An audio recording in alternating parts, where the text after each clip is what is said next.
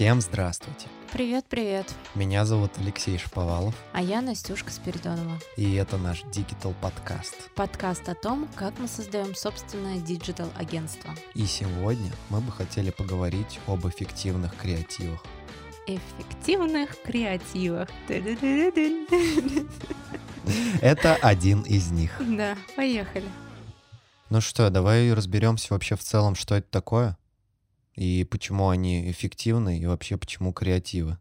На самом деле нам кажется, что тема эффективных креативов сейчас очень актуальна. Мы решили немножко в этом разобраться, не углубляться в терминологию, но дать какие-то полезные инструменты, которые помогут э, прокачать свою эффективность и креативность и соединить все это вместе в ваших рекламных кампаниях и коммуникациях с клиентами. С клиентами, да. Как бы странно не звучало, но в целом давным-давно все придумано, уже есть э, свои разные технологии, прописанные формулы по тому, как создаются креативы. И, естественно, в этом есть большая интересная творческая такая часть, но в целом вся формула уже создана, и которых можно придерживаться и получать классные креативы. Об одной из них мы сегодня расскажем.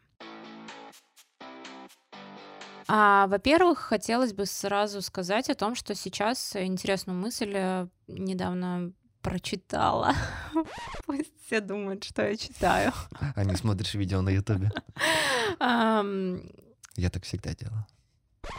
Во-первых, сейчас надо понимать, что если раньше, создавая какие-то а, креативы и рекламные кампании, ты конкурировал со своими конкурентами, извините за тавтологию, вот, то есть с теми, кто в твоей нише, то сейчас ты конкурируешь за внимание потребителя и за закрытие его потребностей вообще ты сейчас конкурируешь, получается, абсолютно со всем.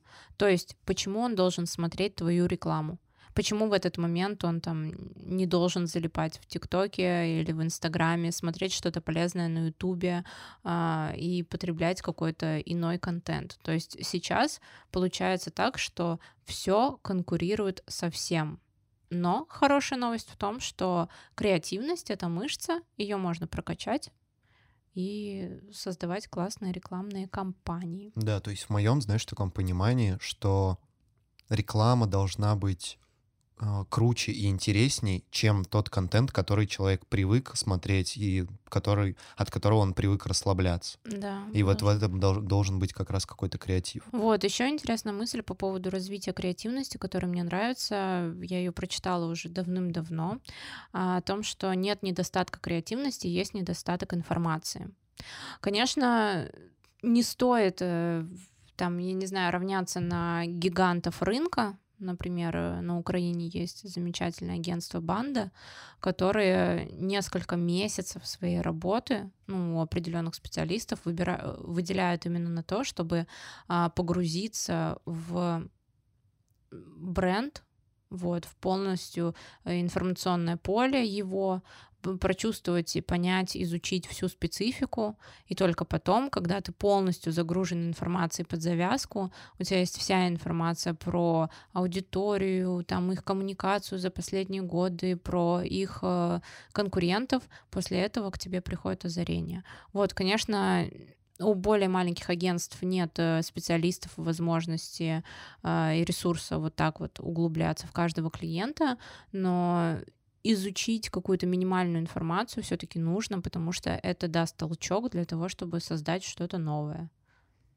И лучше понять. Ну да, даже вот если обсуждать какого-то, ну, там, например, нашего клиента, а, очень круто начинает получаться, когда ты проживаешь за него, когда ты включаешься в сам процесс э, их работы. И ты со своим свежим взглядом начинаешь видеть больше, нежели ребята там, которые работают в проекте, и можешь предложить что-то интересное и классное. И вот мы подошли к первому нашему пункту того, как развить креативность. Это очень заезженное слово, которое сейчас используют все, насмотренность. Вот. Но насмотренность некоторые воспринимают это так, что ты должен подписаться там на определенные, почему-то именно визуальные, ну вот, по крайней мере, у меня такое мнение складывается, как будто бы только визуальные каналы, там в Инстаграме что-то красивое смотреть э, или удивительное, или не такое, как ты привык видеть, чтобы натренировать насмотренность. Но на самом деле ты просто всю информацию, которую ты поглощаешь, ты воспринимаешь, ты всегда задаешь себе как бы вопрос, что может пригодиться мне как идея. Ну, то есть ты а, делаешь это и когда читаешь, и когда путешествуешь, и когда просто идешь по улице. Когда ходишь в музей, когда видишь рекламу, когда там смотришь, я не знаю, новости. Это же отовсюду берется. Да. Главное просто уметь вычленять это. И то есть там, знаешь, даже если вот самое банальное, из чего там, например, вот в моей сфере берут насмотренность, это а, какие-то фильмы, но просто смотря фильмы и Э, ну, типа, у тебя не получится э, вот как-то тренировать эту насмотренность. Ну, типа, по мне, это должен быть какой-то анализ и разбор для того, чтобы понимать, почему он сделал, там, знаешь, определенным образом.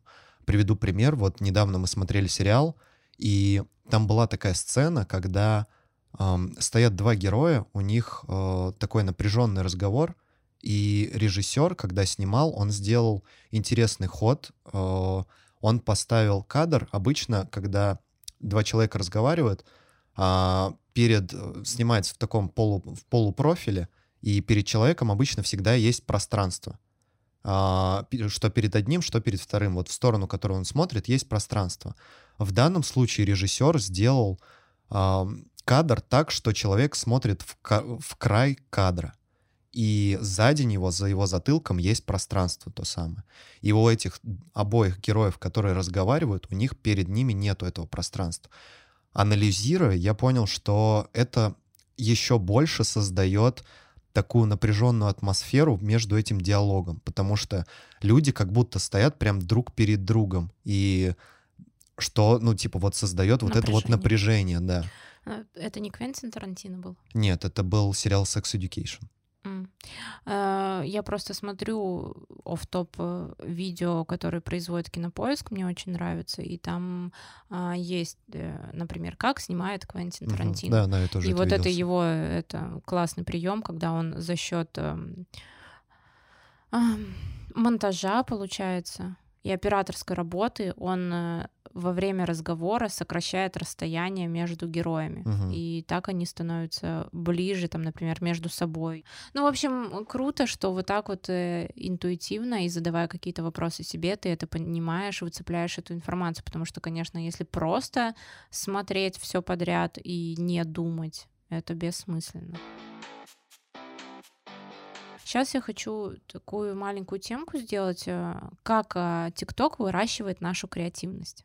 В общем, мы знаем, что есть э, ну, это довольно известная обычная информация, что самое важное, необходимо показать а, в первые три секунды, то есть зацепить человека, что называется хукнуть. Это правило, которое довольно известно, я думаю, всем. Вот, но сейчас э, TikTok это популяризировал, и это называется TikTok Style, вот. А, и по факту мы смотрим в ТикТоке сразу контент, который цепляет нас с первой секунды. И получается, что аудитория, она уже приучается к этому. Благодаря этому растет и рекламная индустрия, индустрия вот э, видеопродакшена, там агентств, которые занимаются съемками рекламы и креативов и прочего. А, ты должен придумать что-то такое, что будет интересно пользователю на протяжении там 10-15 секунд, что не только его зацепит, но будет э, ему интересно. И то есть э, получается, что TikTok, он обучает нас и создавать вот эти крючки в начале, и делать настолько интересный контент, чтобы пользователь оставался. Какой контент интересен? Это либо развлечение, которые вызывают у нас положительные эмоции, смех и прочие радости. Вот. Либо это полезность, то есть то, что каждый из нас может э, применить на себя. Вообще, конечно, это, мне кажется, золотое правило контента сейчас. Это самое главное, это полезность. То есть ну, да, сейчас да. так много всего, всего, всего, что люди действительно уже присыщены. Вот, но что интересно, далеко не все сферы работают в формате ТикТока далеко не всем нужно идти в ТикТок, ну, если там использовать именно этот канал коммуникации. То есть это должно быть э, органично для бренда. Еще интересный феномен ТикТока в том, что он э, выигрывает тем, что мы можем а, себя поставить на место человека в кадре. То есть это как раз-таки еще один, один из трендов контента, когда мы его не вылизываем, не обрабатываем, а, когда это то, что есть в жизни, это максимально естественно и натурально, и мы понимаем, что вот этот человек а, создал вот этот контент, и я то же самое могу сделать. И получается, что я ему уже верю. То есть, и когда он продолжает коммуникацию, там, например, от лица какого-то бренда, я уже ему верю. Но еще надо понимать, что все эти такие правила и замечания, они же работают не только в том же ТикТоке, а просто и там, ну, типа в остальных, например, социальных сетях, в остальной рекламе. Прикольное, интересное замечание о том, что а, малый бизнес очень часто любит равняться на гигантов, но важно понимать, что когда какие-то крупные компании делают свой ролик, даже пусть это в ТикТоке вам кажется, что это 15-секундное видео, а, это ну, не просто ролик, а часть их э, разработанной коммуникационной стратегии, которая прописывалась на протяжении нескольких там месяцев и, или недель. Вот. И еще как-то я была на конференции, по-моему, ладно, не буду называть бренд, потому что не уверена, но маркетолог этого бренда сказала, что э, ребята, крупные компании всегда показывают результат. То есть э, никто не знает, что стоит за этим процессом. Мало кто раскрывает цифры. Ну, даже элементарно, там, сколько стоил motion дизайнер такого уровня. И поэтому, конечно, малому, среднему бизнесу не, не стоит прыгать за гигантами, э, в том смысле, что не стоит делать это бездумно. Да, То есть, возможно, ТикТок в вашей сфере просто не сработает, но вы можете вот взять э, какие-то правила, вот эти вот, э, например, про крючки, про то, что мы должен, контент должен цеплять первые три секунды, он должен быть либо развлекательным, либо полезным и максимально естественным, чтобы аудитория могла попасть, представить себя в этой ситуации. Тогда это будет работать, и можно это использовать там в Instagram Stories. Ну да, да, в том, в том же Инстаграме. А, вот тут... такая интересная рубрика. Это же работает вот реально, э, вот этот вот предпродакшн, он же работает везде вообще. Вот эта вот подготовка, насколько хорошо ты это все сделаешь, а насколько ты хорошо все продумаешь, настолько у тебя будет более прогнозируемо вообще весь результат там от рекламы, от креатива, от видео и тому подобное. Если говорить еще о каких-то инструментах создания креативов, э, более устоявшихся и то, о чем опять-таки знают все, то это матрица покупательского решения Росситера Перси. Возможно, я неправильно произношу ударение, извините меня за это. Ее э, а, придумали американские специалисты по рекламе, вот, и мы сейчас э, немножко про это расскажем. На самом деле тоже интересный и довольно работающий способ создания креативов. Да, на самом деле она такая довольно основополагающая. Я думаю, что, возможно, вы слышали о ней просто в каких-то других интерпретациях, но она просто вот лежит в основе, по сути, всего. А, у нее есть а, так называемые квадры мотивации и вовлеченности — в мотивации есть э, негативные и позитивные. Негативные — это разные потребности людей, которые им необходимы. А, туда могут входить, вот, я не знаю, очень часто это а, приводится в пример, как а, там, например, какой-то заработок денег, это какая-то вот такая вот боль, например. Ну, например, вы решили развестись, вам срочно нужен юрист. Да, или у вас там, например, болит голова, самая Короче, простая проблема, боль. Да, да, это какая-то проблема, проблема угу. которую нужно решить. И позитивное — это то, э, как это правильно объяснить, то, что приносит вам какую-то эмоцию, удовольствие, да. да. Это вот два таких главных разделения и они делятся на вовлеченность, низкую и высокую. Ну, вовлеченность, самое простое вот объяснение, которое можно дать, это связано с рисками потребителя. То есть, э, когда человек покупает какие-то повседневные товары, например, средства для мытья посуды, он э, испытывает э, низ, низкий, низкую вовлеченность, потому что низкий риск. Ну, то есть не подошло тебе средство для мытья посуды, ну и пофигу, ты пойдешь купишь ну, да, другое. Как как вот. важность такая да. этого всего. А высокая вовлеченность это в те продукты, продукты с высоким риском. То есть это, например, автомобиль, а, это какой-то дорогостоящий отпуск, это бытовая техника. Бытовая техника, да. Исходя из этого, существует э, две стратегии. Это трансформационная и информационная. Трансформационная стратегия э, относится к позитивной э, мотивации, вот, а информационная стратегия к негативной мотивации. Что это значит? Простыми словами, а, информационная стратегия — это та, которая использует рациональный путь для аргументации, зачем вам нужна эта покупка. То есть, например, э, крупная бытовая техника. Наверняка вы будете искать какие-то статьи, для того, чтобы посмотреть технические характеристики. Конкретные цифры. Отзывы, да. Вот. А трансформационная стратегия, она э, аргументирует себя через эмоциональный путь принятия решения о покупке. Например, вы зажглись тем, чтобы полететь на Мальдивы или купить себе какое-то дорогое ювелирное украшение, либо там новый парфюм, потому что вам нравится актриса, которая представляет его в рекламной компании. Вот. Но вместе с тем есть несколько но, которые отходят от этой матрицы.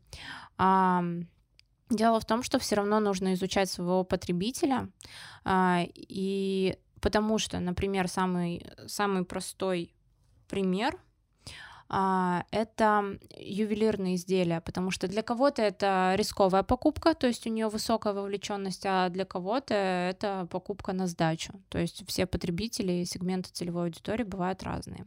Вот. И следующий, второе но, это что высокововлеченные а, продукты либо услуги могут стать низко вовлеченными. Самый простой пример — это автомобили, потому что сейчас очень а, развитый рынок трейд-ина, и ты уже ну, гораздо меньшие риски испытываешь, чем раньше ты испытывал, когда хотелось, чтобы автомобиль был обязательно новый, обязательно из салона. Ну да, это как изначально автомобиль это был, знаешь, таким как-то, да, это роскошь, статус, вот это вот все. А сейчас это просто как э, средство передвижения, которое ты можешь реально купить какой-нибудь БУ с рук, и он, ну, типа, понижается в цене и становится более доступным для людей. Вот. Эту матрицу, какой бы серьезной она не выглядела и как бы серьезно она не звучала, на самом деле можно использовать в любой своей рекламной коммуникации и масштабировать абсолютно под любой товар либо услугу. Вот, как вы это делаете конкретно? Вы выбираете площадки и форматы, исходя из э, целевой аудитории и характеристик матрицы, которая у вас получилась, и затем уже, исходя из этого, вы прописываете идею компании, тексты, составляете визуал и прочее, прочее, прочее. На самом деле все может казаться таким немножко сложным и непонятным, а, потому что просто на нее нужно смотреть. А, залезьте в интернет, забейте ее в Гугле, например, и один раз разобравшись, вы поймете, как это применять у себя, например, в бизнесе и в своей рекламе.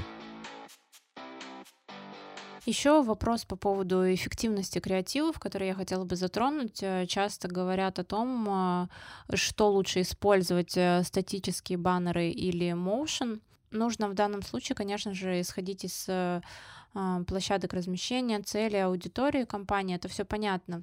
Но ключевая разница статики и моушена в том, что в моушене всегда можно показать гораздо больше а, информации. Вот, э, гораздо интереснее все это визуализировать. Но при этом плюс э, статики, статичных баннеров в том, что можно больше проверить гипотез, и их гораздо, ну, сами баннеры гораздо быстрее и дешевле сделать. А, вот. И еще не стоит забывать о том, что уже настраивая ретаргетинг, мы можем, например, э, ну, сначала запустить motion ролик с motion дизайном, вот, а затем уже в ретаргете догонять его какими-то статическими баннерами и, э, ну, тоже получить э, какую-то эффективность. А еще одна тема, точнее вопрос, который я хотела бы обсудить, это как поставить ТЗ дизайнеру таким образом, чтобы он все сделал с первого раза.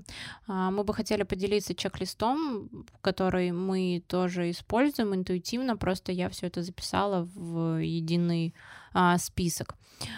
А, во-первых, конечно же, нужно дать объяснение того, что ты хочешь. Возможно, просто объяснить коротко концепцию, вот, чтобы дизайнер уже как творческий человек сам это трансформировал в какую-то конкретную идею.